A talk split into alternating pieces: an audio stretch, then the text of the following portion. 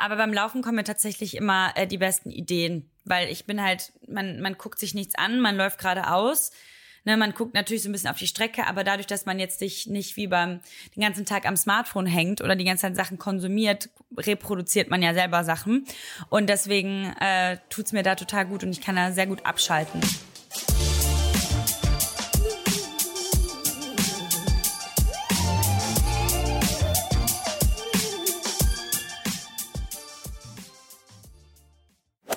Willkommen zum Achilles Running Podcast. Ich bin der Namri von Achilles Running, logischerweise. Und ich habe heute für euch natürlich eine Gästin am Start. Es ist die Maren Schiller, die hier ist. Ist sicherlich vielen von euch ein Begriff. Ihr kennt sie sicherlich von Instagram. Sie, was ihr aber vielleicht noch nicht wusstet, darüber möchten wir heute oder ich mit ihr heute sprechen. Äh, unter anderem zum Beispiel, dass sie ähm, aus Gelsenkirchen, nee, aus Oberhausen, sorry, schon fast der erste Fehler, kommt. Ähm, sie studierte Journalistin, also Journalismus und PR studiert, ist aber auch eine sehr ambitionierte Sprinterin gewesen. Vielleicht ist es ja noch, I don't know, mal schauen. Ist natürlich auch schon Marathons gelaufen und hat dann im Laufe der Zeit ja Instagram und Social Media insgesamt für sich entdeckt. Hat mittlerweile auch einen echt beachtlichen äh, Instagram-Account mit, ich glaube, last time I checked, 206.000 FollowerInnen, also richtig groß. Ähm, und lebt mittlerweile in Berlin. Ja, und dann hat sie einfach nochmal so ihre Zeit genutzt im letzten Jahr und hat dann so nebenher mit dem Max Manning und ihrem Mann Eugen Schiller noch einen Podcast gemacht mit Zwanglos Studio, das sehr empfehlenswert ist. Das kann man auch auf YouTube sehen und hören. Äh, auf jeden Fall sehr cooler Content. Und ja, deswegen freue ich mich nach dem langen Intro jetzt hier, dass du, Maren, heute hier am Start bist. Willkommen. Dankeschön, es freut mich hier zu sein, Namri. Dankeschön für die coole Intro. Man ist immer so, man sitzt da immer so bei und hört sich das immer so an, so, mhm, mhm. Ja, das habe ich auch schon gemacht, stimmt. Und äh, lässt sich so vorstellen, aber danke. Finde ich geil. Hör, nach dem Motto, red einfach weiter, red einfach weiter, gib mir noch mehr Sachen. Ich finde es auch total geil, was du schon alles gemacht hast. Darum hatte ich auch gar keine Probleme, mein äh, berühmt-berüchtigtes AB-Fragespielchen äh, vorzubereiten. Musste nachher echt noch die Fragen runterdampfen. Auf 13 Stück habe ich für dich vorbereitet. Und ich hm. würde dich immer bitten, also ich frage dann sowas wie Cola oder Fanta und dann sagst du halt Sprite. Ne? Also, okay, das war immer der alte Gag, du sagst halt Cola oder Fanta und dann geht's eigentlich zum nächsten Punkt. Und das machen wir halt 13 Mal insgesamt. Nichts, nichts Gemeines dabei, behaupte ich mal.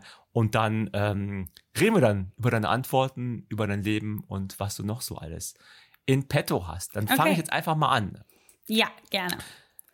So, Oberhausen oder Berlin? Berlin. Sprint oder Marathon? Mm, Marathon. Okay. Wohnung mit Balkon oder Haus mit Garten? Wohnung mit Balkon. Training oder Wettkampf? Training. Introvertiert oder extrovertiert? Introvertiert, extrovertiert, beides. Okay, so je nachdem, was gerade angesagt ist. Nee, sondern es ist, ähm, es, es gibt wirklich einen Zusammenhang von den beiden Begriffen. da können wir gleich drüber reden, ist wirklich so.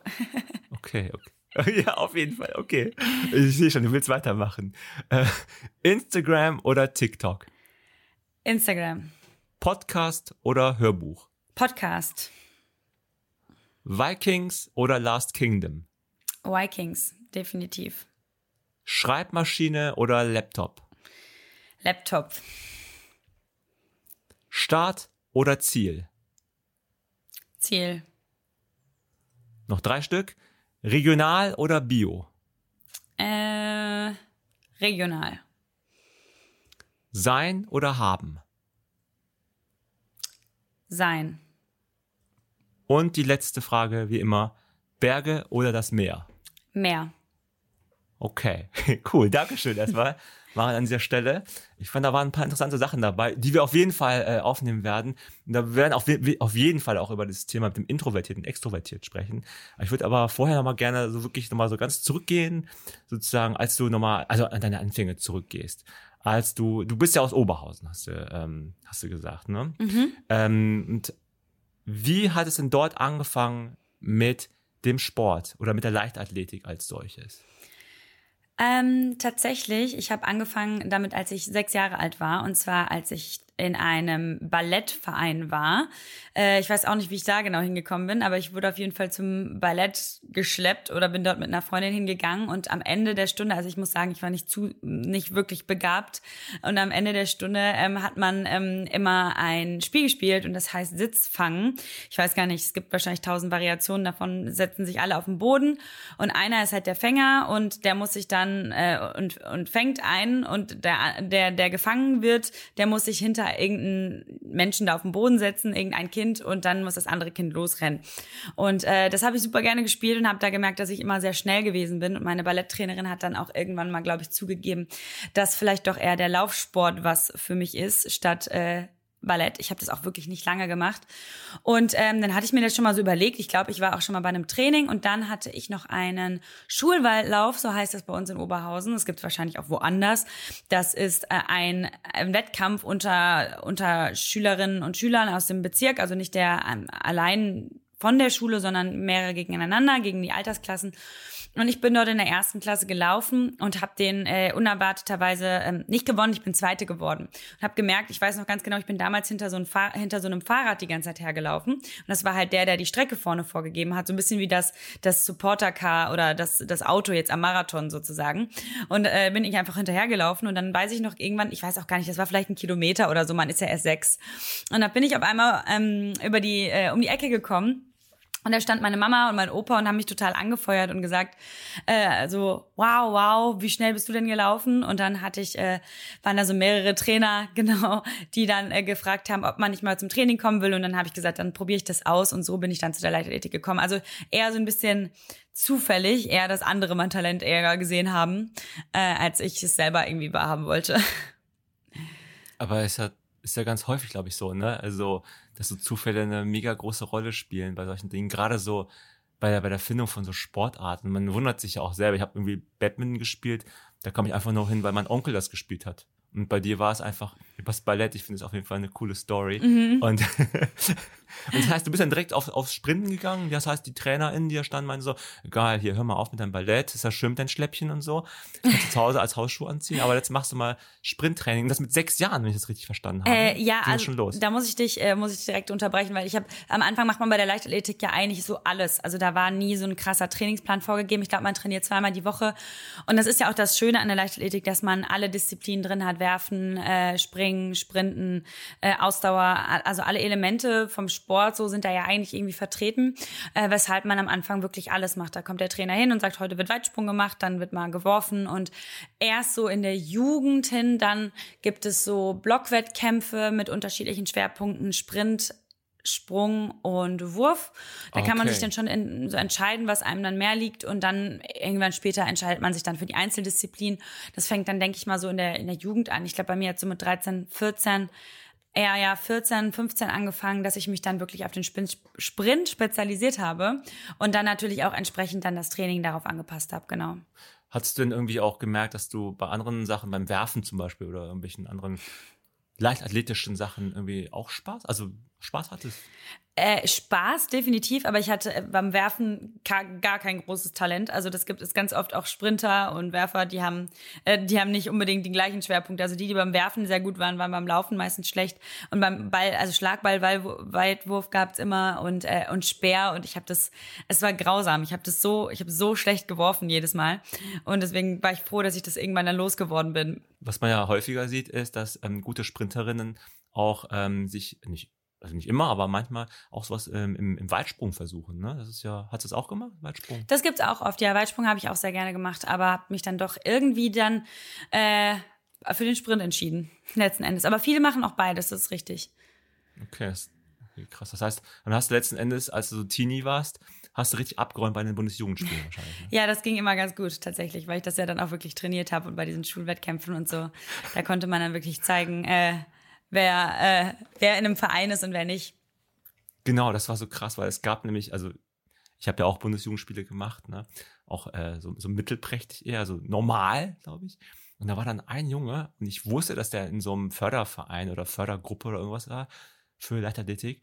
Und dann habe ich den gesehen, wie der gelaufen ist. 1000 Meter ist der gelaufen.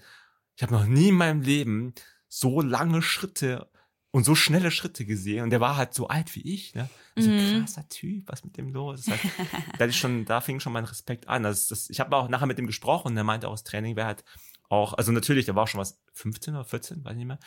Die haben ja schon richtig, ähm, also es war kein Zufall, dass er so schnell war. Es war schon richtig Training. Wahnsinn. War das Training hart damals? Also wie hast du es dann empfunden? Am, am Anfang hat man ja so zweimal die Woche trainiert ähm, und das ist natürlich dann auch sehr viel mit ja, sagen wir mal, Spiel und Spaß verbunden, dass man natürlich die Disziplin nicht jetzt so durchballert, sondern dass man natürlich auch irgendwie Spaß an der Sache hat, dass man zum Aufwärmen irgendwelche Spiele spielt und, und sowas, dass man äh, das Ganze noch so ein bisschen lustig unterlegt und dann später wird's natürlich dann, sagen wir mal, ein bisschen ernster, beziehungsweise ähm, gar nicht ernster, sondern eher technischer, dass man dann eher dann lernt, weil am Anfang, wie ich das gerade schon so gesagt habe, da haben viele von meiner Sorte oder viele Kinder in Deutschland oder auch sonst wo, die haben am Anfang ganz, ganz, ganz dolles Talent, werden abgeworben und dann ähm, reicht das Talent aber ab irgendeinem Punkt nicht mehr aus. Das heißt, irgendwann ist man ja nur mit Gleichgesinnten unterwegs, die da auch das Talent haben. Sprich, man muss mehr Technik, mehr Zeit, mehr Herzblut und Schweiß investieren, um da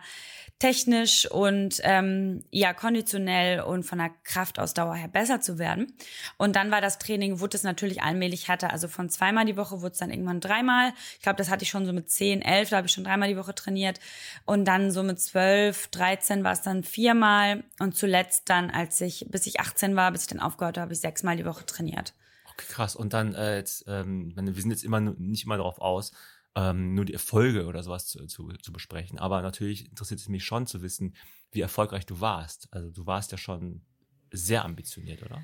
Ähm, ich war sehr ambitioniert.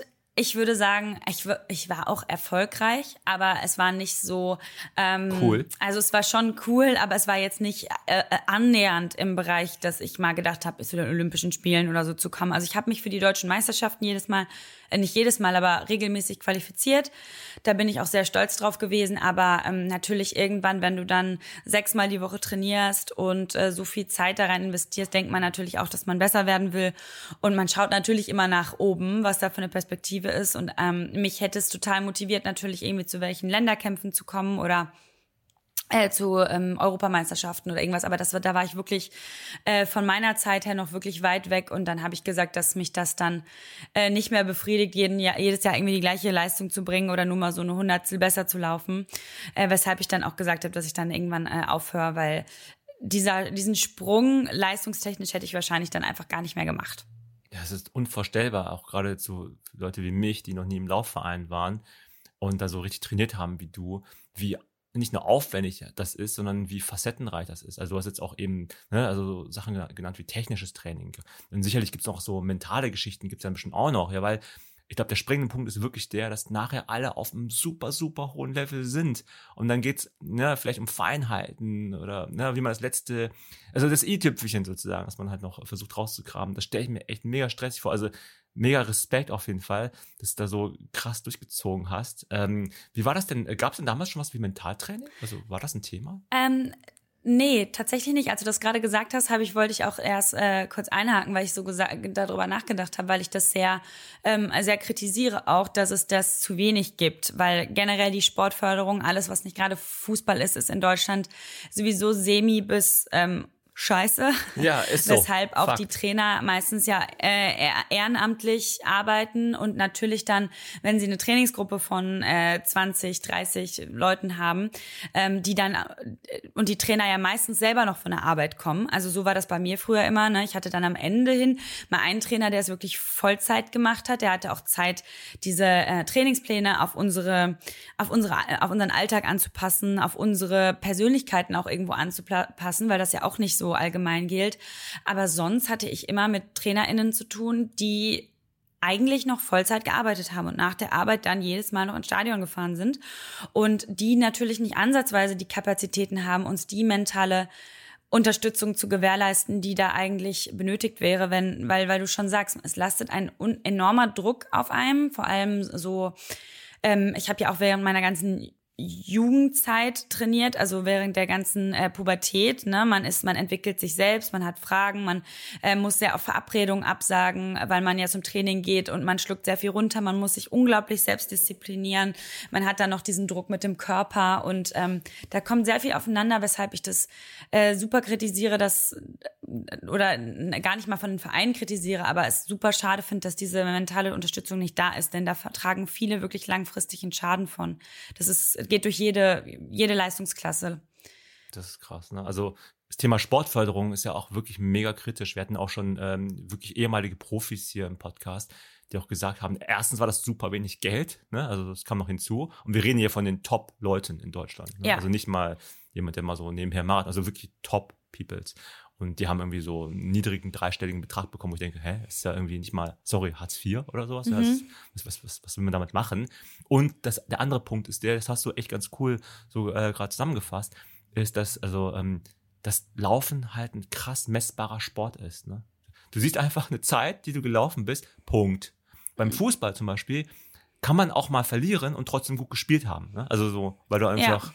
Doofes irgendwie doofes Tor kassiert hast, sag ich mal. Dann kann man sagen, ja, wir haben eigentlich geil gespielt, Mannschaft ist super gut, Trainer hat uns gut instruiert, da haben wir jetzt einen dummen äh, Freistoßkonter oder was weiß ich eingefangen und dann haben wir verloren. Ne? Beim Voll. Sprint oder bei, bei Vorher Matter, bei, bei allen Laufgeschichten ist so, okay, sind jetzt heute irgendwie nur zwei Stunden und zehn gelaufen, woran lag's? Ja, ja, ne? ganz Eigentlich genau. 2, das also, okay, äh, ja, äh, ja das färbt ja direkt, äh, das färbt ja direkt auf dich ab. Ne? Also beim Fußball ist es natürlich dann noch so eine Gesamtleistung. Richtig. Und da kommen ja, dann werden diese viel, diese einfachen Faktoren die es eigentlich beim Laufsport auch gibt, die alle eine Rolle spielen für das Endergebnis. Aber die werden beim Fußball halt viel mehr betrachtet und in der Nach, ähm, Nachanalyse ausdiskutiert und bemessen. Und beim Sportler ist einfach dann bei der Tagesschau oder beim Sportstudio sitzt dann jedes Jahr jemand in der Olympiazeit und sagt, ja, die Deutschen im Medaillenspiegel, das sieht ziemlich schlecht aus. Ja. Und sie hat auch nicht ihre Leistung gebracht. Und bei den, bei den Fußballern hat man immer diesen, äh, diesen krassen ah, 3D-Analyse, so, warum konnte er nicht richtig reagieren, so. Und bei, weißt du, und so beim, beim, beim beim, bei, bei der Leichtathletik oder bei jeder anderen Randsportart, weißt du, die sind meistens noch alleinerziehend, die müssen sechsmal die Woche trainieren, sind noch bei der Bundespolizei, weil sie sonst kein Geld bekommen und haben dann noch den Druck mit Olympia und vielleicht noch irgendwas anderes und dann ist direkt, ah ja, der hat aber irgendwie nicht abgerufen, so, ne? Das ist, das ist so, so komplett so, hä? Ne? Also. Ja, ist so mies. Ich habe äh, letztens ein Buch gelesen von Tonio Schachinger heißt der, das ist ein Buch österreichischen Fußballspieler, einen fiktiven. Ähm, nicht wie ihr heißt der, heißt das Buch. Und dann thematisiert er genau das in dem Buch, also, also nicht genau das, aber er thematisiert, wie halt Journalismus oder Sportjournalismus auch mit solchen Sachen zum Teil echt mega uncool umgeht. Ne? So echt diese, diese doofen Fragen, so woran hat's gelegen? Also, ja, voll. Äh, hast du gerade irgendwie, ne, hast alles gegeben und dann kommen dann solche Fragen und ähm, fand ich auf jeden Fall cool, das Buch. Ähm, nur mal so, so, so eine Nebenempfehlung. Voll mir. gut. Ähm, nee, aber kommen wir nochmal zurück, also zum, zum, zum äh, Sprint. Du bist, ja, du bist dann viel gesprintet. Warum hast du denn aufgehört? Also was war der, der, der springende Punkt? Ähm, der springende Punkt war, ich habe bis ich 18, also fast 19 war, habe ich Leichtathletik gemacht. In den letzten vier Jahren bin ich nochmal nach äh, Gladbeck gewechselt. Vorher war ich ja immer in Oberhausen, weil Gladbeck äh, ein äh, Sprintverein ist, ein ziemlich großer und ich da auch nochmal die Chance gesehen habe, in einer guten Staffel zu laufen. Und dann hatte ich nochmal wirklich ein besseres Trainingsniveau, etwas bessere Trainingsbedingungen auch, weil ähm, ist auch noch ein Riesenthema, wie man im Winter trainiert in Oberhausen. Da gibt's keine Halle, da gibt's keine Tatanbahn. Ähm, man trainiert immer draußen und das ist auch noch so ein, ähm, so ein Riesenthema. Man kann einfach nicht mit denen mithalten, die halt einfach eine, eine richtige Halle vor der Tür stehen haben. Und das wollte ich verbessern und bin dann nochmal gewechselt, was aber auch bedeutet hat, dass ich nochmal eine Ecke weiter zum Training fahren muss. Ähm, das hat sich dann ein bisschen auf jeden Fall für meine Mutter entlastet, da ich dann irgendwann einen Führerschein hatte und dann diese Fahrten nach zwölf Jahren endlich mal selber machen konnte und sie nicht einfach jeden Tag mich da durch halb NRW immer fahren musste. Ähm, und dann habe ich aber gemerkt, dass ich noch im Abitur steckte und das Abitur auch ambitioniert absolvieren wollte. Ich wollte gerne halt Jura studieren und wollte äh, einen Abschluss von uns unter 1,4 oder 1,3 haben.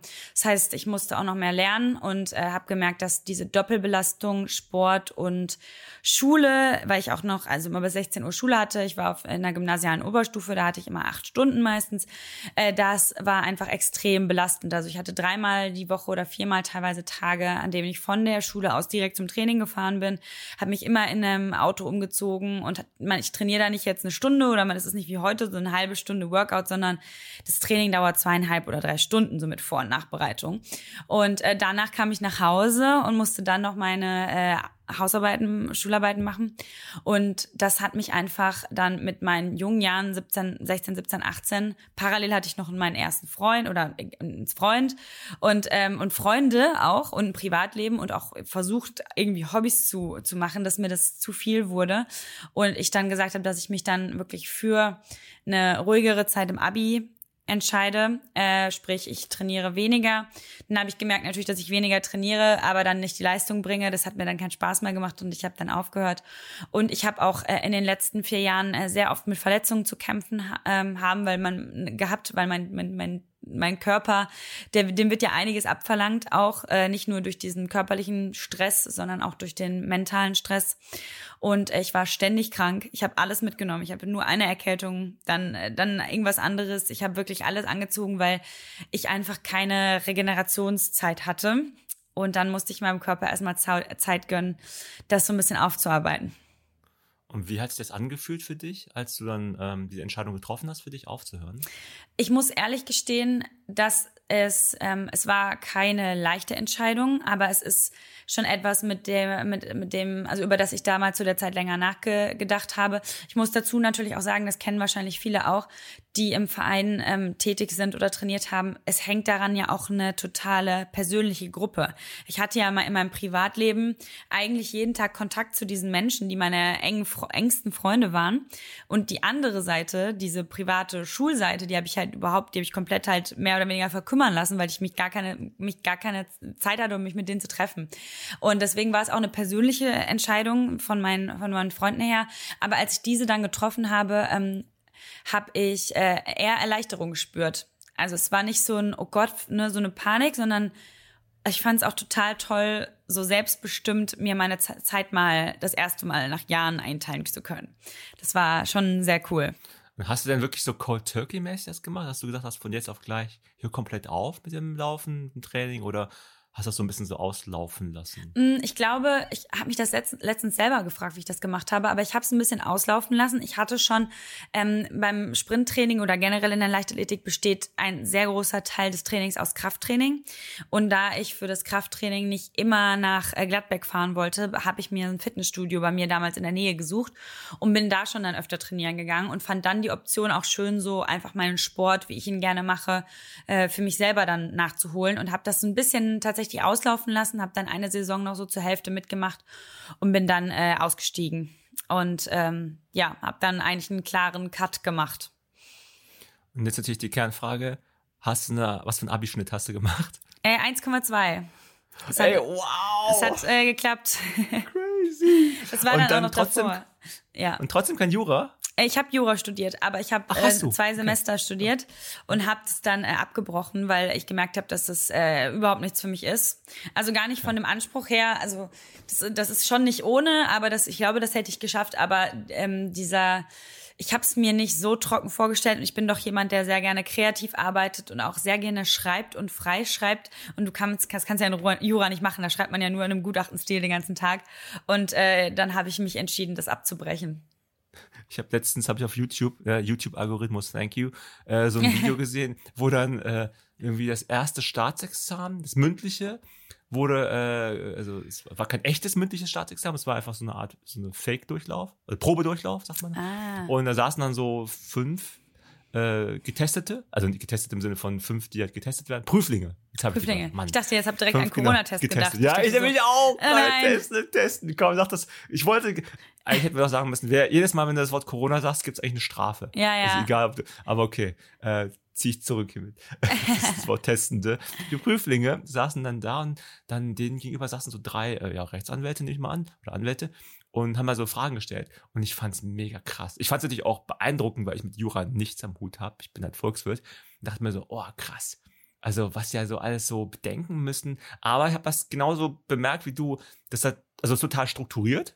Also mhm. das auch, muss man auch sein, offensichtlich. Dass man so sieht hier erstmal prüfe erstmal das und das, aber wenn der Sachverhalt gegeben ist, dann geht man rüber zu der nächsten Frage und dann wie so eine Art imaginärer Fragenkatalog, wie, wie bei diesen Büchern, man sagt, wenn du nach links gehen willst, schlag auf Seite 200 auf, wenn du nach rechts gehen willst, Voll. schlag auf Seite 400 auf. Genau so war das halt und äh, wenn du schon, ich meine, schon selber sagst, es hat dir nicht gelegen, ich meine, den Beweis bist du ja selber angetreten, weil ich finde Journalismus und PR, ich will nicht sagen, dass das Gegenteil ist, ne, von Jura, aber ist schon eine sehr andere, äh, andere Ecke. Und ich meine, jetzt bist du auch in einem wirklich zum Teil sehr kreativen Bereich äh, im, im, bei Instagram. Ja, also da komme ich nachher auch noch drauf zu sprechen. Da merkt man ja auch, dass du eine Kreativität ähm, da ja auch richtig, ja, dass dich ja so austobst im Positiven. Ist auf jeden Fall äh, cool. Jo, okay, jetzt haben wir erstmal sozusagen äh, verstanden, in Anführungsstrichen, warum du da nachvollziehbarerweise aufgehört hast. Also ähm, mit, mit, dem, mit dem Wettkampfsport, nenne ich den mal so. Mhm. Ähm, äh, war, warst du, wie schnell warst du denn damals? Also letzte Frage aus der Vergangenheit. Ähm, ich bin äh, auf 60 Meter 7,8 Sekunden gelaufen. Ähm, auf 100 Meter 12,4 Sekunden, glaube ich. Und äh, auf 200 weiß ich es gar nicht mehr genau. Aber meistens 100 Meter. Und dann bin ich noch in der Staffel gelaufen. Okay, aber eigentlich auch schon krass, dass man so die Sachen, die, die du gemacht hast, so noch genau auf die äh, Hundertstel oder Zehntelsekunde genau weißt, Ja. was deine Bestzeit war. Da sieht man einfach, der Fokus auf die Zahl ist halt so mega groß. Ja, ja, genau, weil halt wirklich jede Zehntel oder Hundertstel erzählt im, im besten Fall. Sieht man ja auch Ja. immer bei den Ergebnissen, genau.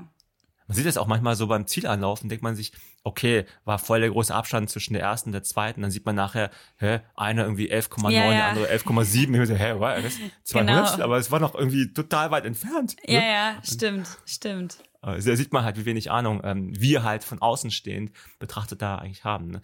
Nee, aber krass. Dann bist du aber dann vom Sprint, bist du auch ins Gegenteil gewechselt, also vom Jura zu PR und vom Sprint zum Marathon. Ne?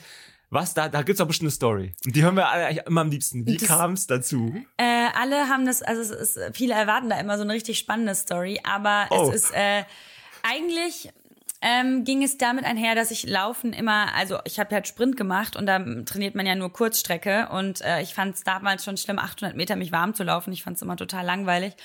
Und dann habe ich so gemerkt, dass ich nach dem Aufhören mit der Leichtathletik das Laufen schon vermisse. Also ich habe halt sehr viel Krafttraining nachgeholt und habe das sehr vermisst und habe dann angefangen, so eine Runde bei uns durch den Wald damals so zu drehen.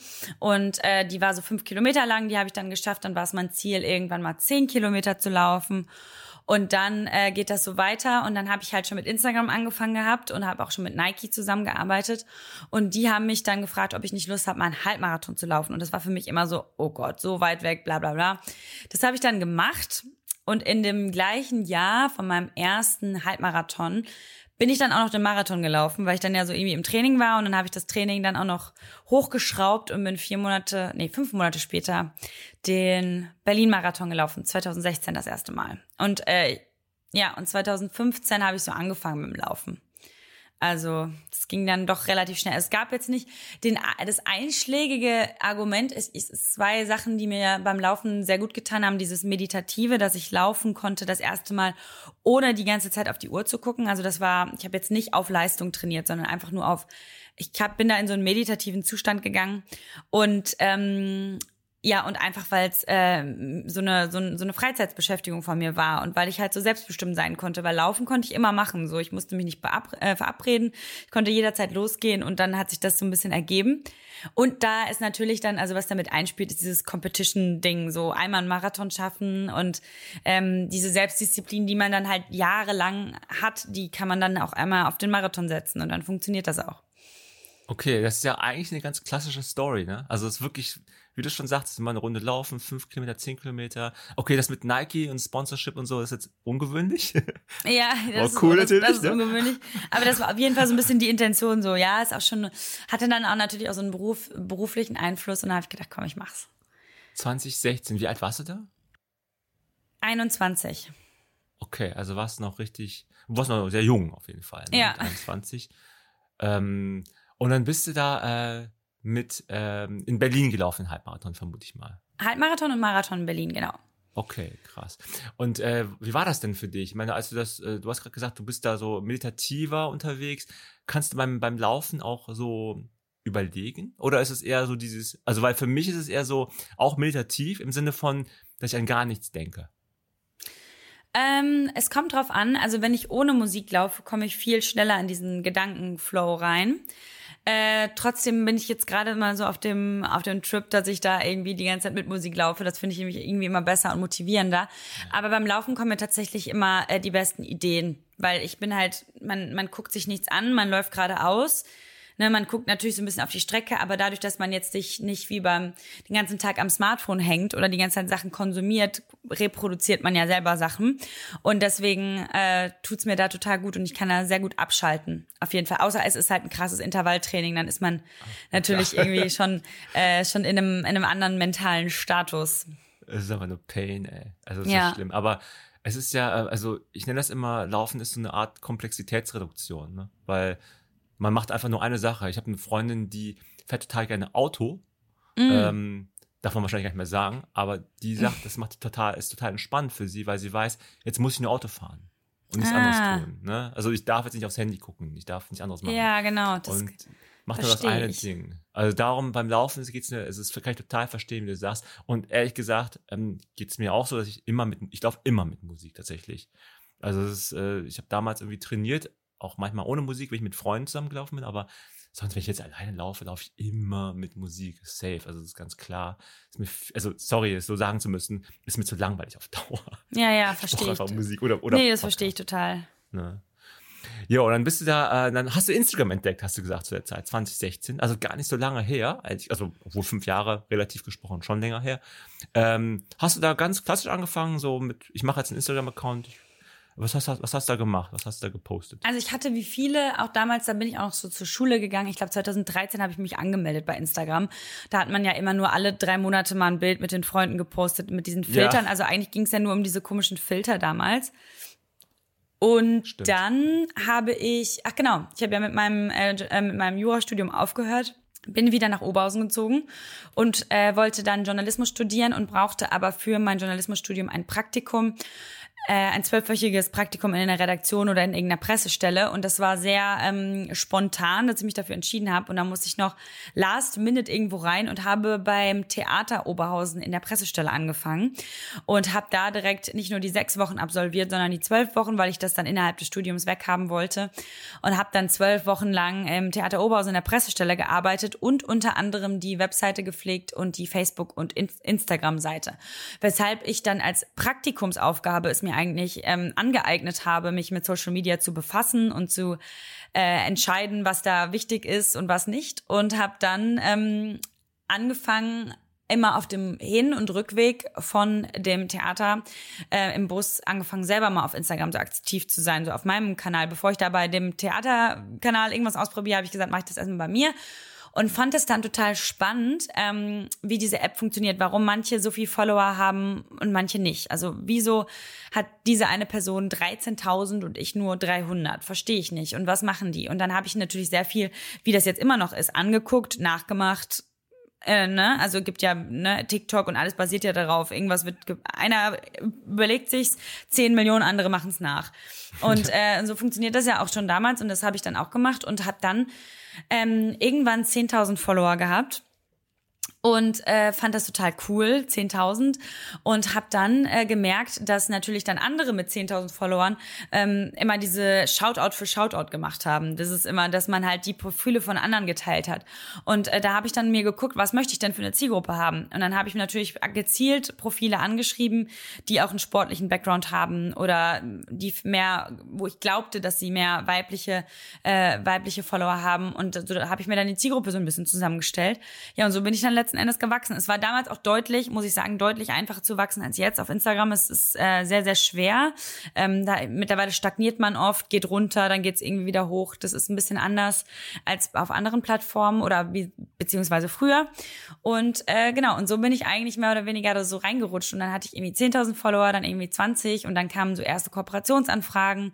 Dann, ähm, wenn man da eine Kooperation gemacht hat, da gab es ja noch gar keine Instagram-Story, sondern da gab es ja nur noch dieses klassische Bild damals, ähm, wurde es dann auf dem Brand-Account gepostet, dann hat man da irgendwie wieder Follower gekriegt und genau, und so, so hat sich das alles entwickelt.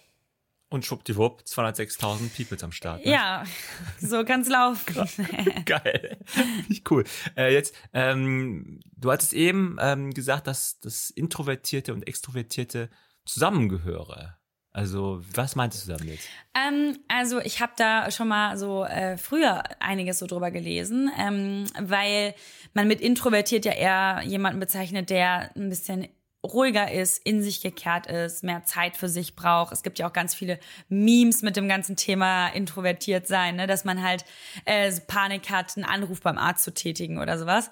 Und ähm, extrovertiert ist ja, würde man ja eher meinen, ist dann halt so das Gegenteil, ne? sehr aufbrausend, äh, ne? nicht aufbrausend, aber man braucht die Aufmerksamkeit, man erzählt, man ist laut und ich würde auch äh, mich da so ein bisschen beiden Eigenschaften zuordnen, denn ich bin ja im Internet ja auch da ist man ja nicht automatisch eine introvertierte Person, weil man ja sein ganzes Leben mit sehr, sehr vielen Menschen teilt und sehr viel Meinungen sagt und auch äh, Meinungen ausspricht, die vielleicht für Kritik, für Kritik sorgen. Das heißt, man geht auch aktiv in den Austausch mit anderen Menschen und auch wenn ich jetzt in einzelnen Gruppen bin, ob ich jetzt neu in Berlin auf einem neuen Geburtstag bin mit neuen, Leuten und so, da, da, da stelle ich mich auch Leuten vor und bin da nicht schüchtern in der Ecke. Aber ich habe auch sehr, sehr große introvertierte Eigenschaften, so dass ich halt mh, auch wenn ich viel unterwegs bin, ähm, viel unter Leuten bin, dass ich sehr viel Zeit für mich brauche, sehr viel alleine arbeite, meine Social Battery immer aufladen muss, dass ich nie schlimm finde, wenn Verabredungen abgesagt werden, weil ich total gut Zeit mit mir selbst verbringen kann. Ich habe da, ich freue mich immer über eine Verabredung, aber äh, liebe es auch wirklich für mich zu sein und äh, ja, anrufen mache ich immer noch nicht gerne. Und äh, ich bin äh, deswegen auch so ein, ein sehr großer Teil von mir ist wirklich relativ introvertiert. Ähm, und es ist so eine Mischung. Ich meine, ist ja sowieso äh, so wenn jemand einen anruft, ne, dann ist immer direkt, denke ich mal, oh, Notfall. Oder ja, ja. Ist irgendwie Problem. Ich weiß jetzt nicht, was du für eine Generation bist, aber wenn ich jetzt zum Beispiel mit Eugen, äh, der ist ja sieben Jahre, nee, ja, sieben Jahre älter als ich. Und bei ihm ist es so, damals war das Telefon, das Anrufen, noch mehr so dieses Medium. Das heißt, der ist immer so, ja, ruf die doch mal eben an. Oder ich ruf dich an, wenn ich da bin. Und ich würde immer schreiben, wenn ich da bin. Ich würde immer schreiben. Ich würde immer sagen, bin unten. Ich würde nie jemanden anrufen und sagen, ja, ich warte unten, sondern, ne, weißt du, oder so. Deswegen ist auch für, für Leute wie mich ist Sprachnachrichten perfekt. Das ist halt wie so ein, so, ich muss nicht in den direkten Austausch gehen. Ich bin nicht am Telefon, wenn es irgendwie langweilig wird und kann sagen so, hm, du, ich habe jetzt was auf dem Herd, ne, sondern ich kann einfach, ne, ich find's perfekt. Deswegen, also so ran, daran mache ich das schon fest. Wobei Sprachnachrichten kann ja auch die Hölle sein. Ne? Ja, das Weil, kann natürlich meine, auch die Hölle sein. Ey, Sieben Minuten wenn du mal irgendwie morgens aufwachst, dann guckst du drauf, hä, 20 Sprachnachrichten aus irgendeiner Gruppe. Ja, und dann denkst du auch, okay, in Gruppen. In Gruppen, also ich finde in Gruppen, man müsste so ein Gesetz erlassen, sagen, in Gruppen sind Sprachnachrichten nicht mehr erlaubt. Weil nee. hinterher gibt's dann wieder irgendeinen Schlaumal, der sagt, habe ich doch reingesprochen in die Gruppe. Ich sag, ey, mein Lieber, da waren ja 20 Nachrichten. Jede Nachricht ist im Schnitt zwei Minuten lang. Ich kann nicht 40 Minuten lang Musik. Also ist ja auch, es gibt ja auch mittlerweile den Beschleuniger, ne? Irgendwie ja, zweimal. Ja, aber, genau. Äh, aber manchmal verstehst du es auch gar nicht. Ja, genau. Manchmal ist da dann so eine Interferenz drin, dann verstehst du es überhaupt nicht. Und dann ist es auch nur, oh, und dann hat man das alles nicht. Ich finde es auch, ich finde es ganz schlimm. Das ist, sollte wirklich, so also ich bin auch sehr dafür, dass ein Gesetz verabschiedet wird, dass man das in Gruppen nicht mehr macht. Das ist echt, ich denke mir so. Okay. Weil dann muss man ja Antwort, Frage und Antwort von anderen. Ja, also das. Genau. Ja, und dann hast du manchmal in Gruppen oder auch Sachen, die du besprochen oder abgesprochen hast und dann ist es ja so, ja, wann, welche Uhrzeit war denn vereinbart? Okay, ja, ja, genau. statt irgendeiner Sprachnachricht. Ich das ist doch auch nicht so schlau, dass also also ne also ja, ja. solche solche wichtigen Informationen in der Sprachnachricht zu haben. Nee, mein kommunikationswissenschaftliches Herz geht aus. das, das, das, ja, ist aus. Ganz ruhig. Ne? Ganz ruhig. Ähm, nee, also das, das, das verstehe ich. Also Sprachnachrichten, ja. Also ich, ich telefoniere tatsächlich ganz gerne. Ich finde es schon ganz okay. Äh, aber zum Thema Intro und extrovertiert hatte ich mal eine ganz interessante Definition gelesen, also nicht so hochpsychologisch. Und zwar hieß es, introvertierte Menschen können, ähm, also ziehen Energie aus dem Alleinsein. Und Extrovertierte ziehen ihre Power eher so aus dem aus Kontakt, ja, ähm, aus dem Kontakt heraus mit anderen Menschen. Also so, so, ich nenne sie mal Social Butterflies. Das soll nicht negativ gemeint sein, aber und äh, darum will ich mich selber auch komplett als Intro bezeichnen. Ich bin super gerne für mich alleine und also ich bin aber auch total, wenn es sein muss, extro. Also im Sinne von ne, nach außen gewandt, aber ich ziehe da keine Power draus. Mhm. Ne, ich macht halt die Sachen, Ja. wie man es machen soll. Und ist alles in Ordnung für mich. Und ich dachte auch nicht nein. Ich telefoniere auch ab und zu. Ähm, aber da, das, das, da entsteht jetzt keine, keine, keine Bestätigung für mich. Also keine, keine äh, positive Rückkopplung. Also kann ich schon komplett verstehen, was du sagst. Ja. Ähm, ja, aber klar, du bist jetzt auf- viel natürlich auf Instagram, also mega stark auf Instagram. Und mir ist ja aufgefallen bei deinem Account, ich habe mir natürlich so, ich wollte jetzt nicht fünf Jahre lang zurückscrollen, ja, das wäre dann ich ziemlich viel gewesen. Habe immerhin über ein Jahr mir angeschaut und ich fand halt, ähm, da ist natürlich viel Werbung, logisch. Aber was mir total positiv aufgefallen ist, ist da, ich fand die Werbung war eigentlich immer extrem, wirkte extrem nativ auf mich, also sehr, sehr natürlich. Es hat mich nicht gestört, will ich damit sagen. Das heißt, ich habe doch, ja, klingt jetzt vielleicht so blöd, aber ich habe mir so die Posts angeguckt, so die persönlichen Dinge, um mich auf das Gespräch heute vorzubereiten, zu gucken, was kann ich noch irgendwie rausfinden, ne? Ähm, aber habe dann auch durchaus auch auf die Werbung geklickt. Weil normalerweise, ja, Werbung ist ja nicht relevant für mich. Und, äh, aber dann dachte ich, ja, ist irgendwie cool gemacht, der Content ist irgendwie auch cool, hat auch viel mit Sport zu tun gehabt oder zum Teil auch sehr lustig. War das denn schon immer so, dass du die Werbung so gemacht hast? Äh, nee, ganz, ganz klar nicht. Ich habe äh, ganz Anfang auch immer Kooperationen relativ einfach umgesetzt, habe die Sachen einfach ausgepackt, gezeigt und den Rabattcode eingeblendet.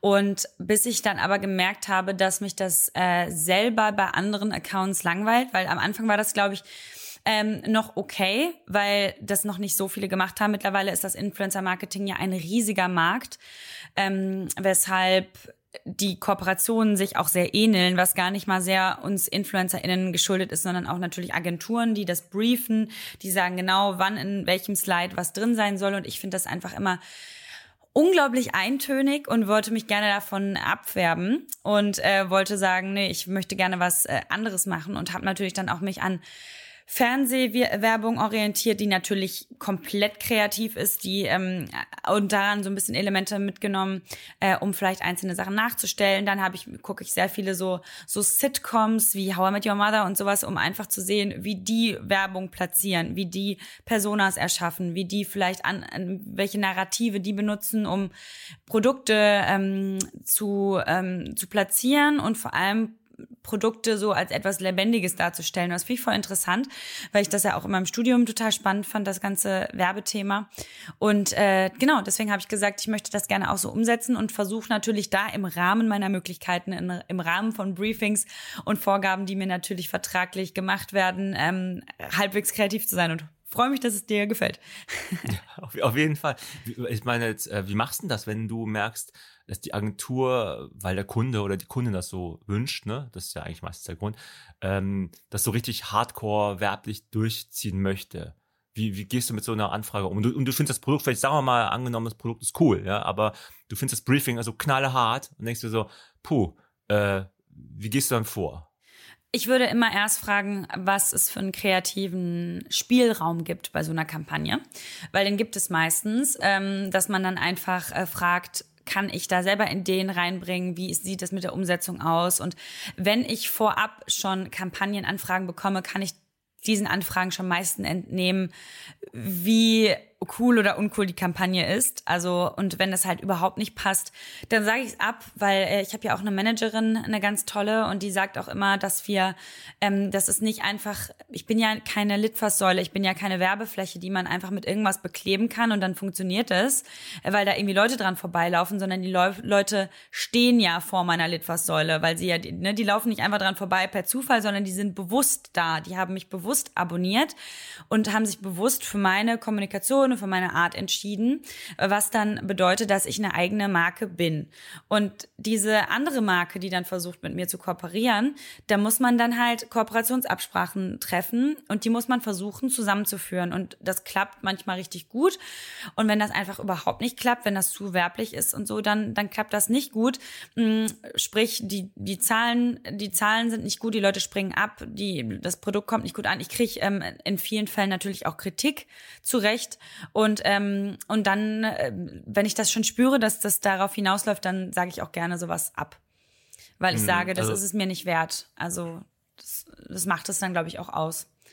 ja, ist mega konsequent und auch total nachvollziehbar äh, zugleich, denn es ist ja wirklich so, hinterher hat keiner was davon. Ne? Wenn du so eine Hardcore-Werbung machst, dann bist du in der, in der Schaffung, in der Kreation unglücklich. Ich, meine, ich rede ja auch ich kann also frei darüber reden, weil wir es ja auch manchmal so erleben. Ne? Ist dann, dann ist es halt einfach eine sehr harte Vorgabe und dann ist der Content auch vielleicht dann nicht so interessant für unsere Userinnen. Und dann, äh, oder auch keine Zuk auch, es werden keine zukünftigen Userinnen gewonnen, weil die denken, ja, das ist einfach nur so Hardcore-Werbung. Und die, der Kunde ist übrigens auch nicht zufrieden, weil die Zahlen dann nicht so geil performen, wie sie halt performen könnten, wenn er halt äh, dem Spirit deines Kanals halt entsprochen hätte, der Inhalt. Ne? Also inso, insofern komplett nachvollziehbar. Ich glaube auch interessant als Insight für einige von unseren Hörern, weil meine nicht alle von uns haben halt so einen 206.000 Euro, äh, 206.000 äh, Followerinnen-Account. Euro wäre auch nice. Ah. Äh, äh, okay, ja. Äh, Freundschaft hier. Ähm, genau, so, so einen großen Account. Und dann muss man sich, ich meine, ist da, spürst du eigentlich dann Druck, wenn du so, so ähm, Postings erstellst und denkst so, oh krass, jetzt gucken da so viele Leute da wieder drauf was, also was, was soll ich jetzt sagen, was soll ich machen? Ist das also, Pressure so? Ich äh, würde definitiv sagen, dass es ein Druck ist. Also vor allem, also gar nicht mal, also mittlerweile habe ich mich, glaube ich, schon daran, es ist für mich immer noch sehr surreal, wie viele Menschen das tatsächlich dann auch sehen. Äh, wenn man sich das mal so vorstellt in einem Stadion oder so, wie viele Leute das sind, irgendwie, die dann täglich deine Sachen ansehen. Aber ähm, was mich definitiv unter Druck setzt, sind natürlich schwankende Zahlen. Also manchmal sind an einem Tag die Viewerzahlen total hoch, am nächsten Tag wieder total gering. Und das ist einfach was, was einem natürlich dann einfach mitnimmt oder beziehungsweise beschäftigt, weil man dann denkt, hey, was kann ich machen? Ähm, was sind jetzt meine Möglichkeiten, um das wieder auszugleichen? Und genau, das ist immer so eine Sache, die beschäftigt einen, aber das ist wahrscheinlich ganz genauso, wie man, wenn man als selbstständiger ähm, Person eine, einen Laden hat und man nicht weiß, hey, heute kommen keine Kunden, warum, was ist los? Ist es das Wetter? Ist es, was ist es? Ne? Es gibt so viele Gründe.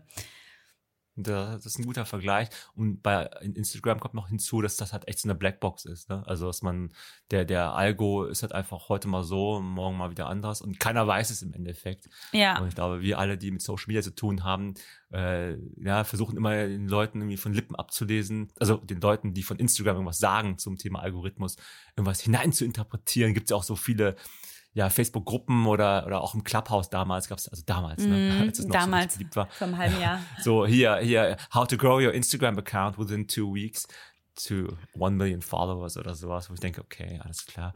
Ähm, aber nee, ist das auf jeden Fall krass. Also bezeichnest du dich als so Fulltime-Influencerin eigentlich, wenn du dich vorstellst? Schon. Wie, andersrum gefragt, wie stellst du dich vor? Ähm, schon. Ähm, viele sagen natürlich auch Content Creator, weil Influencer durch der Begriff des, des oder der Influencerin durch äh, durch Oliver Pocher und durch einige Medien ja komplett in den Kakao gezogen wurden, weil man ja immer nur ja, weil immer ich komme halt immer in eine Gruppe und man weiß nie, wie die Leute darauf reagieren. Wenn du jetzt sagst, du kommst in eine Gruppe und sagst, ey, ich arbeite bei der Bank, dann weiß jeder, okay, sie arbeitet bei der Bank. Wenn ich jetzt sage, ich bin Influencerin, dann ist immer so, komme ich ein, bekomme ich entweder die Fragen so, boah, krass, voll cool, oder so, boah, krass, machst du denn noch irgendwas nebenbei?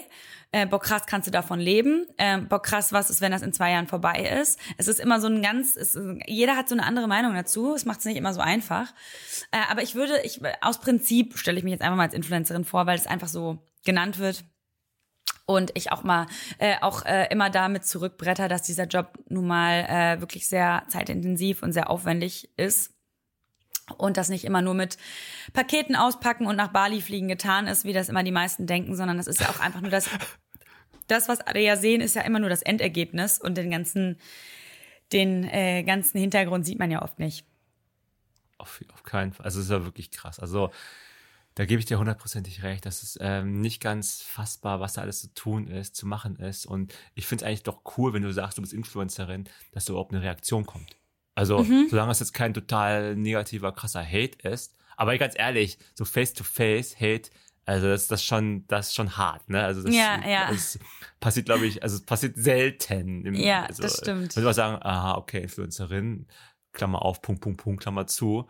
Aber es ist doch eher cool, als wenn jemand sagt, ich bin, ja, du hast Bank genannt, dann ist es so, aha, ähm, ja, Wetter ist ansonsten schön, ne? So ungefähr. Mhm. Das wäre dann der ganze Smalltalk eigentlich ist es ein geiler Aufhänger für, für, für, für Smalltalk, ne? Also Stimmt. Zu sein. Also finde ich mega gut. Äh, vor allem, weil, weil der Content auch, auch echt, äh, wenn der halt auch cool gemacht ist, ist ja der, das ist der Unterschied auf jeden Fall. Ja, voll. Es gibt da ganz unterschiedliche. Ich vergleiche es auch immer mit Zeitungen. Es gibt welche, die sprechen einen an, welche, da sind viele Werbung drin, welche, da sind viele Informationen sind drin. Das ist genau das Gleiche. Ist einfach ein Medium. Hat sie denn schon mal einen Shitstorm? Ja, schon mehrfach. Ja, ja. Da plauder mal aus dem Nähkästchen. Ähm, also ich hatte mal einen Shitstorm, da war ich äh, sehr, sehr dünn. Ähm, das war, glaube ich, so vor auch so vier oder fünf Jahren. Da habe ich deutlich weniger gewogen als jetzt und hatte eine Kampagne mit einem Sportausrüster, die Videos gedreht haben für einfach so Workout-Videos und dann natürlich die Produkte von den jeweiligen Marken an. Das ging dann auf der Website online und auf Facebook. Und Facebook ist ja das undankbarste Medium, was es auf der ganzen Welt gibt, würde ich sagen, was Kommentare und sowas angeht. Also von der Zielgruppe her, ne? Ich glaube, das Medium ist an sich ganz cool, aber ich finde, wenn man sich Facebook-Kommentare durchliest, da ist es immer, da denkt man, wenn das repräsentativ für unsere Welt ist, da gehen wir morgen komplett unter jedenfalls, das hat mich dann auch, also diese Leute kamen dann auch aus diesen Löchern, ähm, weil das halt ein Sportartikelhersteller ist, den jetzt einige kennen und wahrscheinlich, äh, da gibt's nicht nur Sportartikel, sondern es ist einfach ein Retailer für viele Marken.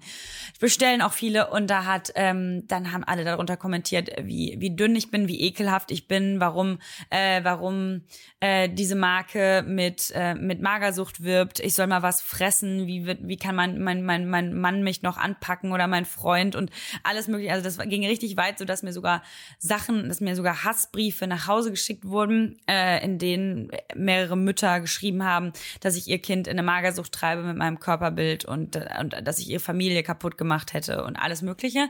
Es ging sehr, sehr weit. Und ähm, ja, also so regel, was heißt ein richtiger Shitstorm? Also ich habe jetzt auch vor vor einer Woche wieder ein Tick bei TikTok was hochgeladen. TikTok ist ja auch nochmal eine andere Nummer für sich und hatte ein Video gemacht zu Tipps, ähm, die vielleicht manche Männer beachten können, damit sich Frauen sicherer auf der Straße fühlen können. Und das ging auch komplett in die falsche Richtung. Da wurde ich auch bis aufs Übelste angefeindet. Das hat 2800 Kommentare gekriegt, dieses Video mit nur Leuten, die mich aufs Übelste beleidigt haben. Und das ist schon, also selbst mit nach den vielen Jahren in diesem Business und nachdem, dass man weiß, ne, dieses Jahr, lass es nicht so nah an dich heran, bla bla bla, äh, das geht nicht. So, das ist halt, das, das kriegst du voll ab. Also, ja, das ist also halt. Das, das ist einfacher gesagt als getan. Also es ist ja, ja, natürlich ist es richtig, ne, sich damit jetzt nicht weiter beschäftigen zu äh, wollen, aber man kommt ja irgendwie, kommt ja auch nicht weg von davon. Das ist ja auch ähm, ist einfach, ich verstehe einfach auch, also, mir tun solche Menschen einfach letztendlich leid. Ne, die ja. sowas überhaupt so, die so meinen, ich nenne sie Keyboard Warriors, ne? Also, also oder Mobile Phone Warriors, wie auch immer, die halt einfach dann sagen, ey, ich nehme mir jetzt so fünf Minuten meiner Lebenszeit oder mehr, wenn ich einen Brief aufsetze und schreibe dann hier, wie doof du doch eigentlich bist. Ist doch, äh, nutzt deine Zeit doch sinnvoller und konzentriere dich auf dich selber. Ja, also, ne, also mach, mach, mach, mach, was du willst lass die anderen sagen, man einen irgendwie, irgendwie äh, diffamiert oder wenn dann jemand irgendwie was, irgendwie, keine Ahnung, politisch oder was ich, irgendwie rassistisches sagen würde, äh, wenn, wenn das käme, klar, da würde ich da mega reingrätschen, aber alles andere, ey, wir leben alle unser Leben und äh, mach das doch, wie, wie, wie, du das machen möchtest. Aber nichtsdestotrotz, du meinst jetzt gerade dünn sein, das habe ich jetzt nicht gesehen auf deinem Account, aber hm, wenn du so Postings hattest, äh, wie ist denn deine Meinung dazu jetzt? Also nicht zu den Kommentaren, ja, ob die jetzt irgendwie, dass die Kommentare scheiße waren, das ist ja klar. Aber das Thema dünn sein, ist das etwas, was dich ähm, noch so konkret auch Instagram auch ja in der Außendarstellung ähm, ja beschäftigt? Ähm, ja, weil ich halt auch von der Essstörung lange jahrelang betroffen war, weshalb das immer ein riesengroßes Thema ist und ähm, ich das einfach, ähm, ich aber auch die andere Seite kenne. Also ich finde, dass egal ob zu dünn oder zu dick, niemand das Recht hat, das, den Körper von derjenigen Person zu beleidigen oder zu beschimpfen oder für irgendwas verantwortlich zu machen. Äh, sehr dicke Menschen haben das Problem ja noch noch mehr als als sehr dünne Menschen, muss man ja leider sagen. Aber ich habe es auch als sehr dünne Person jedes Mal habe ich ge geguckt, dass ich schon irgendwie anders posiere, dass ich nicht so dünn aussehe, dass ich wieder diese gleichen Kommentare bekomme. Und die Intention ist halt immer eine falsche, weil als ob irgendjemand, eine betroffene Person, dann auf einmal wegen irgendeiner fremden Person oder wegen einem irgendeinem Keyboard Warrior, wie du sagst, irgendwas veränderst. Ähm, aber ich muss sagen, dass ich, ähm, um das auf das Körperbild so ein bisschen zurückzuspielen, äh, hat sich das sehr verändert. Also vor vier Jahren war es halt wirklich alles sehr Fitness, dünn, Sixpack, ähm, immer gut gestylt. Mittlerweile ist ja diese ganze Self-Love, äh, Body Positivity Szene äh, sehr groß und ähm, weshalb da überhaupt nicht mehr der Druck ist oder für mich auch nicht der Druck ist, auch nicht von Marken ausgeübt ist, dass man da irgendeine besondere äh, Größe haben muss, um oder irgendeine halt eine, eine Konfektionsgröße, ähm, um da irgendeinen Job zu machen. Also das ist ganz mhm. entspannt. Das ist auf jeden Fall eine positive Entwicklung, die ich auch, also also eine Entwicklung, wohlgemerkt, die ich da sehe. Es gibt's immer noch, also viele Accounts, hat, ähm, auch, ich sehe auch viele Frauen durchaus, aber auch durchaus auch Männer, die ja immer noch mit diesem sehr ja, so überkrass durchtrainierten da unterwegs sind. Ich bin da halt auch extrem liberal, nicht mehr so, okay, wenn das jetzt dich glücklich macht. Aber die einzelnen Menschen, ob die jetzt damit glücklich sind, also diesen Druck irgendwie standhalten zu müssen, woher der, egal wo der herkommt, ne, von Sponsoren mm. oder von einem selbst, das weiß ich ja auch nicht und darum würde ich mir auch nie ein Urteil dazu erlauben wollen. Also es ist einfach, ähm, ist so wie es ist. Aber klar, es bringt Social Media, bringt manchmal Gutes, also viel, viel Gutes hervor, aber manchmal auch echt so, so, so negative Sides. Ähm, aber ich meine, äh, kleiner, also nicht äh, richtiger Sprung, aber äh, ich habe mich letztens gefragt, ob du auch schon mal selber geinfluenced wurdest. Also wann war das letzte Mal, dass der Fall war? Äh, tatsächlich von ähm, einigen, also erstmal lasse ich mich sehr oft influenzen, was ähm, was so gesellschaftliche Themen betrifft. Also es sind ja auch auf auf Instagram sehr viele Themen präsent äh, zum Thema Rassismus, zum Thema Feminismus, äh, viele Sachen, die man helfen kann, um Betroffenen einfach äh, das Leben leichter zu machen oder einfach zuzuhören oder Dinge, die man beachten sollte. Es finden da ja auch sehr, sehr viele Themen Platz, die sehr, sehr wichtig sind und da lasse ich mich auch gerne zu influenzen, ähm, Sachen natürlich nicht mehr zu sagen oder anders mit gewissen betroffenen Personen umzugehen oder auf Themen aufmerksam zu machen. Definitiv, aber natürlich natürlich auch von Produkten her. Also ich kaufe auch sehr oft gerne Produkte, die halt durch Social Media irgendwie beworben werden, weil ich das ähm, natürlich, es gibt da welche Marken, die halt von jedem beworben werden. Da weiß ich direkt, okay, man kennt ja auch die Preise, wer weiß, was derjenige dafür bekommen hat, damit er das in die Kamera hält. Aber ähm, aber so grundsätzlich ähm, Gerne. Also dadurch, dass Instagram natürlich so ein Kanal ist für alle möglichen Geschichten von Versicherungen bis ähm, bis Deo, lasse ich mich da sehr gerne influenzen, ja. Das ist auch echt eine mega interessante äh, Entwicklung. Jetzt kommt der Volkswirt in mir. Ich habe halt echt so ganz oldschool volkswirtschaftliche Theorie und so äh, studiert mhm. und so ganz, ganz normale Marktwirtschaft äh, mir angeschaut. Und dann war es vor paar Jahren, als dann irgendwie auf, zum ersten Mal die ganzen Away-Koffer einmal ah, ja. in mein Feed gespielt worden und ich dachte, was ist Away? Ne? Und dann habe ich mir angeschaut, okay, dann kann ich die Marke. Dann habe ich, dann wurde es eine riesige Marke, also Million, also ein Einhorn, ne, über eine Milliarde Dollar bewertet ähm, von von äh, Investoren.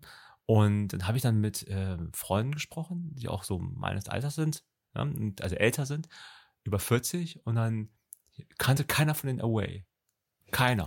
wirklich, also wirklich keiner. Und mein Feed war so komplett voll, voll damit, Zeug, weil, ja. ich da, weil ich da draufgeklickt habe. Aber da habe ich halt gesehen, dass entstehen echt so super viele neue Marken in den letzten fünf bis sechs Jahren, ähm, die halt nur auf Instagram da sind. Und wenn du nicht auf Instagram bist, dann kennst du diese Marke gar nicht, obwohl sie einfach eine Milliarde Dollar Bewertung am Start hat. Also es ist also kein, kein, kein, keine Klitsche. Das finde ich halt mega interessant, weil dadurch entstehen natürlich äh, verschiedene Konsumwelten auch, ne? Also Konsum, also Marken auch.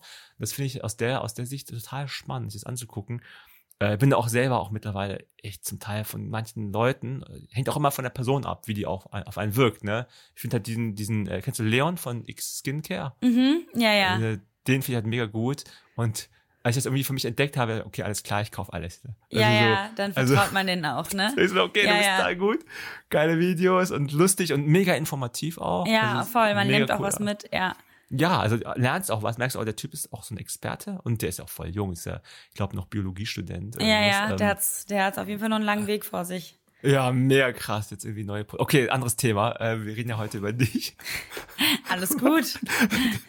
aber wollte ich gerade sagen. Ähm, ähm, ja, also, okay, Instagram. TikTok machst du aber auch, ne? Also, das habe ich auch gesehen. Ja, fange ich jetzt langsam so ein bisschen an. Okay. Also, ich mache das nicht so aktiv wie Instagram, aber ich finde es auf jeden Fall, ich glaube, das ist eine pra Plattform, die man im Auge behalten sollte. Definitiv. Ja, auf, auf, voll, auf jeden Fall. Ähm, ich hatte dich eben auch gefragt, ähm, Schreibmaschine oder Laptop? Kannst du dir vorstellen, warum ich das gefragt habe? Ja, wegen meiner Schreibmaschine wahrscheinlich, ne? ich, genau, genau, ja, erstens das. ähm, ja, ich habe eine Schreibmaschine zu, zu Weihnachten gekriegt, weil ich das einfach, ich finde die super schön, wie die aussehen und wie man sich die hinstellen kann. Und ich äh, finde es auch richtig cool, wenn man mal schreibt, dass man da sehr bedacht schreibt, weil man natürlich nicht alles wegmachen kann. Und äh, weil ich halt gerne nächstes Jahr ein Buch schreiben möchte, äh, war das äh, quasi so ein bisschen Kick-off dafür. ja, das war auch genau der zweite Punkt. Das mit dem Buch habe ich gelesen. Was, wie geht's dem Buchprojekt? Schlecht sehr schlecht. Also momentan äh, sind sehr viele andere Sachen, die anstehen und ich komme nie halt in den ruhigen Prozess, was zu schreiben, weil man da wirklich am Stück, also ich würde es gerne am Stück schreiben und nicht mal hier eine Seite, mal da eine Seite. Und diese Zeit habe ich gerade einfach nicht, weil wirklich viele coole Sachen auch anstehen und die natürlich auch jetzt in der Sommerzeit, äh, in der wieder einige Events und Drehs und alles möglich sind, angezogen wurden und alles irgendwie nachgeholt wird. Deshalb, ich peile vielleicht wieder die Wintermonate an und schau mal, wie es dem Buchprojekt dann geht und äh, braucht definitiv eine feste Deadline, sonst komme ich da wahrscheinlich nicht aus dem aus dem Quark. Das war eine lange Antwort. Aber ich wollte eigentlich von dir wissen, was dein Buch gehen wird. Das weiß ich noch nicht genau und das kann ich auch noch nicht genau sagen. Ich habe schon zwei, drei Ideen, aber die sind noch äh, top secret oder noch nicht weiterentwickelt. Oh. Okay, okay. Ja, Buchschreiben, also äh, stelle ich mir sehr, sehr, also interessant auf jeden Fall auch vor, aber ich glaube auch sehr hart. Also im Sinne von, da muss man auch Disziplin haben, wobei du hast ja die Disziplin, hast ja schon bewiesen, äh, damals schon in jungen Jahren das, ich glaube, sowas hilft auch, ehrlich gesagt. Also äh, man kann das positiv ja irgendwie rausziehen, diese Zeit. Dass man sich da einfach regelhaft hinsetzt. Ich hatte ein, ein, ein Interview mit ähm, meinem Lieblingsautor. Heute reden wir zum zweiten Mal über Bücher. Mhm. Äh, Autor gelesen und der meinte, dass er ähm, eigentlich nicht gerne schreiben würde. Also Ishiguro heißt er. Mhm. Und äh, meinte aber dann, ja, ähm, er, er müsste sich zwingen, jeden Tag äh, zu schreiben, um in diesen Flow zu kommen. Und er setzt sich immer hin für zwei Stunden, die er auch so richtig aufschreibt. Also er setzt sich hin, äh, schreibt auf den Zettel 8.30 Uhr, ne, angefangen. Mhm. Wenn er irgendwie nur auf Klo geht oder sich einen Tee holt, 8.35 Uhr aufgestanden, so ungefähr. Ah. Das heißt, diese, ah. diese Netto-Spielzeit, nenne ich sie mal, muss zwei Stunden am Tag betragen. Und dann ist es, dann geht's weiter. Und dann dachte ich auch, krass, eigentlich natürlich ein bisschen spaßbefreit. Also im Sinne von, ist halt sehr strukturiert, aber offensichtlich brauchen solche, ich meine, das ist ein Nobelpreisträger, ne? Ich meine, äh, ja. äh, der, der, muss trotzdem sich so eine Struktur geben, um da halt ähm, die Bücher rauszuhauen. Aber ich wünsche auf jeden Fall, äh, äh, ich bin gespannt auf jeden Fall, was du ich bin ähm, auch gespannt. da schreiben wirst. Und dann will ich dich immer piesacken zwischendurch. Na, ja. wie geht's deinem Buch? Um dich zu ärgern natürlich. Ja, das wäre cool. nee, lieber nicht. Na. Voll fies eigentlich. Ähm, ja, was, was machst? Also ist das dann, wenn du so ähm, schreibst, also hast du denn schon sozusagen Übung im Schreiben von irgendwie vielleicht Kurzgeschichten oder wie, wie, wie kam dieser wie kam diese Idee überhaupt zustande? Ähm, ich habe ja ich habe einen wöchentlichen Newsletter, den ich rausschicke und da schreibe ich immer Kurzgeschichten, Texte, die mich bewegen, irgendwelche kleinen Reportagen, also unterschiedlich und dadurch, dass ich im Journalismusstudium schon sehr sehr viel geschrieben habe, ähm, macht mir das einfach super Spaß. Und Buch war immer was, was ich, ich lese halt auch sehr gerne. Und äh, dass ich das immer mal äh, erleben wollte, ein eigenes Buch in den Händen zu haben. Und deswegen würde ich das gerne angehen. Ah, okay, das kann ich total gut verstehen. Was machst du sonst in der Freizeit, um so ein bisschen runterzukommen? Also neben, ich meine, du läufst wahrscheinlich auch noch regelmäßig, du hast ja immer noch, wie ich das richtig gesehen habe, schon noch richtig krasse Zeiten, die du so läufst. Also geht schon noch ab, ne? Ja, ähm, gerade ja. wieder ein bisschen weniger. Ähm, aber sonst, also gerade genieße ich natürlich einfach wieder, dass man sich regelmäßiger mit Freunden treffen kann. Äh, dass die Clubs und Bars wieder aufhaben. Feiern gehen ist leider auch, ist, äh, auch ein Riesenhobby von mir. Ich liebe einfach diese ganze Clubszene in Berlin. Ich finde es ganz fantastisch und habe sehr darunter gelitten, dass man das jetzt nicht mehr konnte, weil man dort einfach alle Freunde auf einen Schlag getroffen hat, äh, weil man da unter Leuten ist, ähm, weil man auch so ein bisschen anonym unter Leuten ist, nicht nur mit Leut ausgewählten Leuten und äh, weil ich einfach ein Riesenfan bin von Techno-Clubs und ich liebe das und ich finde das ganz, ganz toll. Das ist auch, wie gesagt, ein Hobby. Ja, aber sonst, wie gesagt, ich lese gerne, ähm, gehe super gerne spazieren, unternehme aber auch gerne mit Freunden was, dass, ich, dass wir klettern gehen, Inliner fahren. Also meistens auch schon aktive Sachen. Ich gehe sehr gerne ins Theater, spiele super gerne Playstation. Und ähm, ja, also kommt, ich kann, krieg meinen Tag immer voll. Ich habe nie Langeweile. Und dann musst du auch noch Netflix gucken irgendwann zwischendurch. Netflix gucke ich auch noch, ja. Da gucke ich sehr viel. Und Geschichte, das ganze Geschichtsthema ist ein Riesenhobby von mir. Ich äh, interessiere mich extrem für Geschichte, äh, besonders fürs Mittelalter und ähm, lese davon sehr viel, schaue mir sehr viel Dokus an und äh, habe auch sehr viele Abos äh, zu ganz unterschiedlichen historischen Themen und manchmal abends. Erst gucke ich vielleicht irgendwie sowas wie Gossip Girl und dann irgendwas über die, die Märzrevolution oder sowas. Also sowas.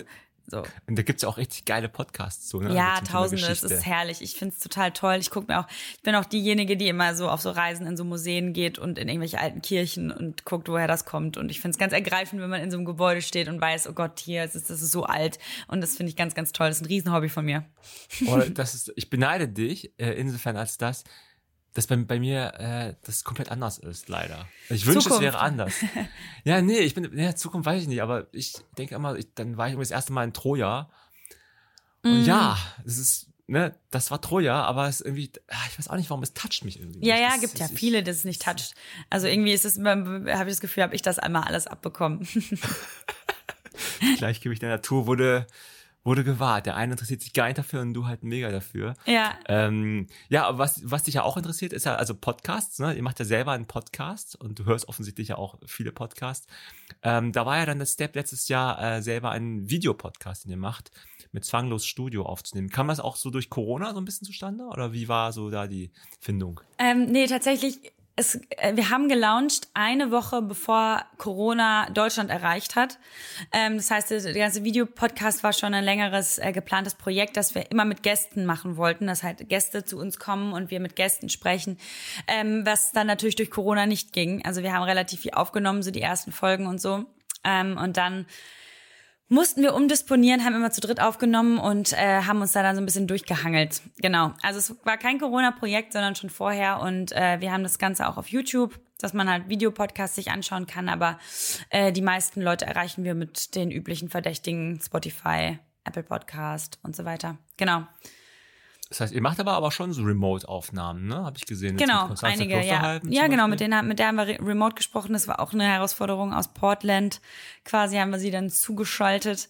Und äh, genau, also haben unterschiedliche Gäste da. Remote geht auch, aber jetzt aktuell natürlich hat man ein anderen, anderes Feeling, wenn man sich vorher kurz sieht. Oder wir machen das dann auch, dass wir mit den Gästen danach immer äh, nochmal was essen gehen oder so, dass man nochmal ein bisschen was, bisschen Zeit miteinander verbringt. Und dann in den Techno-Club, ne? Also oder so. äh, Das ist natürlich mein Favorit. warst du schon mal im Berghain? Ja, ich war schon mal im Berghain, mehrfach. Also schon drin. Ich war ja noch, jetzt muss ich jetzt öffentlich gestehen, ich war zweimal dort, wurde zweimal abgelehnt. Das ist aber auch, da, da, da muss man nichts machen. Also das ist, das ist so willkürlich, wie da die Leute abgelehnt werden. Also teilweise Leute, die da jedes Wochenende hingehen, werden abgelehnt. Also das ist, ähm, das kann man daran nicht festmachen. Und das finde ich auch, ich, ma- ich finde das Berghain schon, also musikalisch ist es halt voll mein Ding, weil ich mag halt wirklich so richtig harten Techno und das ist halt super Bretter. cool für so Bretter-Techno. Und äh, da gibt's ja noch die Panoramabar, da ist es so ein bisschen verspielter und so. Aber ähm, ich muss sagen, dieses, diese krasse Aufmachung da am Anfang, dieses, boah, kommt man rein, ähm, wenn man reinkommt, wird man am Anfang natürlich nochmal super durchsucht, alles super streng so. Und das ist alles so dieses dunkle und nicht dieses fröhliche, das geht mir da auch schon ein bisschen auf den Keks, weil man möchte mit einer Gruppe feiern gehen. Man hat nie die Garantie, dass man zusammen den Abend verbringt. Und das ist schon, das ist schon nervig. Aber es hat natürlich auch wieder was, äh, weil wenn man drin ist, fühlt man sich halt bombastisch, weil man ja drin ist. Ne? Also das ist, das macht schon seinen Sinn, hat schon seinen Sinn, so. Also ich find's cool. Ist ja auch für uns Laufende total gut, weil dann kann man die Konditionen, die man ja so gesammelt hat über die Ki- Kilometer, in den Stunden vertanzen, ne? Also im Berghain. Mega, das ist das Grundlagen-Ausdauertraining. Ich war auch schon mal nach dem Marathon feiern. Das war, Oh. ähm, es war 2019. Da waren wir danach im äh, im Katerblau. Das ist ja auch so ein Techno-Club. Da sind wir danach noch hin und waren auch irgendwie super lange da. Und das ist halt aber den beiden richtig gut getan, weil es aktive Regeneration. Okay. Und der Sportmediziner von äh, Paul Schmidt äh, von der von der Charité, der meint immer, das ist das Beste, was man nach dem Lauf machen kann. So immer so ein bisschen wippen und dann hatte man, natürlich waren wir super platt am Ende, aber die Beine haben nicht so wehgetan wie sonst. Im Übrigen kennst du den Berghaintrainer.com? Ach ja, das ist dieses äh, Videoding, ne? Das ist Ja, dann ja, trainiert. genau. Ja, ja, doch, das kenne ich. Wo man dann äh, davor steht und dann äh, wird da so gescannt, wie du reagierst und so, ne? Genau, also kommen so doofe Fragen hier. Bist du drauf? Dann so, äh, nee. Ja, ja, genau. Äh, das nee. analysiert? Ja, ja. Hab ich das, ich habe das voll oft versucht. Zu meiner, ich bin, das ist wirklich nur heute nur peinliche Stories von mir. Ich habe es, äh, ich glaube, fünf, sechs Mal versucht und ich bin keinmal reingekommen. Also es ist wirklich, äh, also in Reality nicht reingekommen, virtually nicht reingekommen. Für mich, glaube ich, das Thema Bergheim nein. an der Stelle erledigt. Vielleicht versuch's irgendwann mal an so einem Sonntag, habe ich mal ge- gedacht. Sonntagmorgens so um 10, das wäre so nochmal so mein letzter, letzter äh, verzweifelter Versuch, einmal reinzukommen und gucken, was hier los ist. Ja, das stimmt. Oh Mann, okay, jetzt sind wir irgendwie von, von allem Möglichen vom Sport zum Bergheim gekommen. Ähm, wir kommen langsam zum Ende. Mhm. Ähm, Maren, und dann, äh, ich habe aber noch gesehen, das wollte ich noch unbedingt bei dir ansprechen, und zwar, ähm, dass du auch andere Themen neben Sport, ne? Also hast du auch schon genannt, zum Teil eben sowas mit Mental Health, ähm, hast du ja auch schon genannt, dass du sowas auch bei dir im Kanal durchaus thematisierst.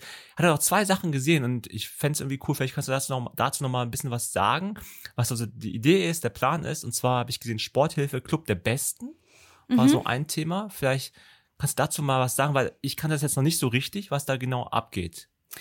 Also im Sporthilfe-Club der Besten, da werde ich jetzt hinfahren am Samstag zusammen mit Eugen und Max und ganz vielen äh, SportlerInnen und natürlich der Deutschen Sporthilfe, die dort zusammen eine Woche verbringen und quasi die ganzen Sommer- und WintersportlerInnen ehren, die dieses Jahr oder auch letztes Jahr eine herausragende Leistung erbracht haben. Und dort gibt's das ganz unterschiedliches Programm, dass man so zusammen ist und einfach da hat man wahrscheinlich noch eine einzelne Ehrung und einen Ablaufplan und äh, verschiedene Workshops und so, einfach um da so ein bisschen, ja, den Leuten eine gute Zeit zu bieten, bevor dann für einige die Saison wieder losgeht. Manche sind wahrscheinlich jetzt schon im Aufbau, aber das ist, glaube ich, eine ganz gute Woche, in der viele jetzt noch nicht komplett im Aufbau sind. Das heißt, da kann auch mal vielleicht ein Wein getrunken werden. Und ähm, ja, äh, deswegen ähm, mega cool. Ich werde da mitfahren und zusammen mit Max und Eugen Content machen, Podcast aufnehmen und dort einfach die verschiedenen SportlerInnen begleiten, vielleicht auch die eine oder andere Sportart vorstellen und ähm, ja, ein bisschen schmackhaft machen für Leute, die sie vielleicht noch nicht so gut kennen. Und äh, freue ich mich riesig drauf, ja. Oh, das klingt auf jeden Fall schon mal gut. Ähm, also bin ich auch schon mal gespannt. Wird ja auf deinem Kanal auch ausgespielt dann, ne? Also Podcast mhm. willst du ja auch machen, hast du gesagt.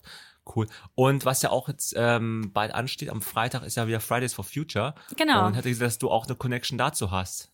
Was geht da ab? Richtig. Ich habe erst äh, vorgestern Abend äh, mit äh, Luisa Neubauer ähm, am Tisch gesessen und da haben wir über den Klimastreik am Freitag äh, geredet, für den ich mich auch sehr gerne einsetze, obwohl natürlich auch diese Themen sehr kontrovers immer auf Instagram behandelt werden. Da kommen natürlich die ersten Kommentare immer, warum fliegst du dann am nächsten Tag zu nach Dings, warum äh, benutzt du das, warum trinkst du Kaffee, der nicht Fairtrade ist? Und bla, da kommt natürlich dann immer der äh, der große Gegenwind. Und ich spreche mich aber, ich weiß natürlich, dass äh, Fliegen natürlich alles andere als umweltfreundlich ist, aber ich bin der ähm, Überzeugung, dass wir als Gesellschaft etwas tun müssen und Druck auf die Politik, äh, Politik ausüben, und den machen wir, den üben wir viel eher aus, indem wir auf die Straße gehen und uns dafür einsetzen, als wenn wir jetzt nur äh, einfach sagen, nee, ich äh, fliege jetzt mal nicht in den Urlaub oder so, sondern man muss laut werden, man muss das mitbekommen und halt für unser, für Klima, für die Klimaziele und Klimagerechtigkeit einstehen. Und deswegen bin ich da auch auf dem Klimastreik